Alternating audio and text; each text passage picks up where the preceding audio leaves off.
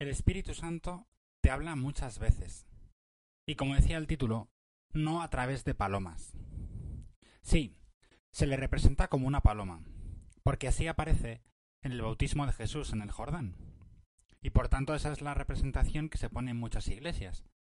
Pero no va a aparecer una paloma mensajera en plan Harry Potter que te deja un mensaje en tu ventana.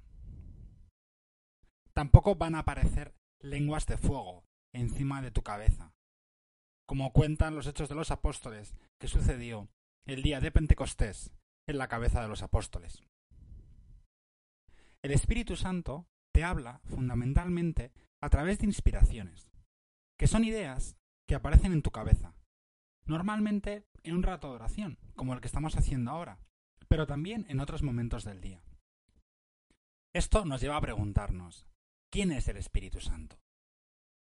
San Juan, en el capítulo 14 de su Evangelio, nos cuenta que en la última cena estaba Jesús con los apóstoles y les estaba dando sus últimas enseñanzas. Y al final de la cena les dijo, como para que no se preocuparan, os he hablado de todo esto estando con vosotros. Pero el Paráclito, el Espíritu Santo que el Padre enviará en mi nombre, Él os enseñará todo y os recordará todas las cosas que os he dicho. Y uno se plantea, ¿qué significa Paráclito? Es una palabra que habréis escuchado algunas veces, y no sé si te has planteado cuál es su significado. Es una palabra que proviene del griego, y que significa defensor. Os enviaré un defensor, un abogado. Claro, esto ya nos resulta como más cercano. Seguro que tienes la imagen clásica en tu cabeza de verlo en muchas series o en algunas películas, donde vemos a un acusado sentado en una mesa y a su lado su abogado defensor, que es quien habla. El acusado durante el juicio siempre está callado, y es el abogado el que interviene, el que hace las preguntas y el que hace la defensa de aquella persona. En la antigüedad esto no era así. Cuando uno era juzgado, debía defenderse solo. Pero si tenía dinero y recursos, podía contratar a un abogado que se ponía al lado suyo y le iba diciendo lo que tenía que decir en la oreja para que el acusado se defendiera. Esto es lo que hace el Espíritu Santo con nosotros. Nos va diciendo cosas en la oreja, nos sugiere, nos sugiere cosas, y nosotros podemos seguirlas o podemos no hacer caso a lo que oímos. Así contado parece muy fácil. Nos ponemos a hacer un rato de oración y cualquier idea que venga es del Espíritu Santo y listo. Lo que ocurre es que la realidad siempre es un poco más compleja. Muchas veces en la oración, y también fuera de ella, se nos vienen muchos pensamientos. Y uno no sabe si esos pensamientos provienen del Espíritu Santo o provienen del demonio, que también nos sugiere cosas.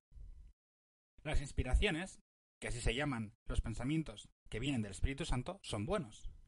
Pero también podemos tener sugestiones, que son sugerencias que nos hace el diablo y que son malos.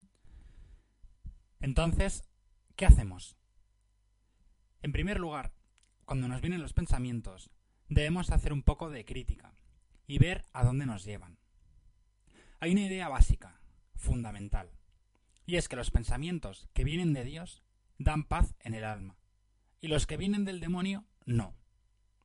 Por ejemplo, cuando hacemos algo mal, cuando cometemos un pecado, el diablo, enseguida, nos sugiere pensamientos de acusación. El demonio es el gran acusador, como dice el Papa Francisco, y nos echa en cara lo mal que lo hemos hecho, lo poco que valemos. Eres lo peor, mira que volver a caer en esto, tratas muy, mal a Dios, no mereces que Dios te ame, la que has liado, y mil cosas más que lo único que dejan en tu alma es angustia. Por el contrario, Dios lo que quiere es que nos arrepintamos. Nos lleva, con una serie de pensamientos, a reconocer que la hemos cagado y que debemos pedir perdón. Pero no te acusa.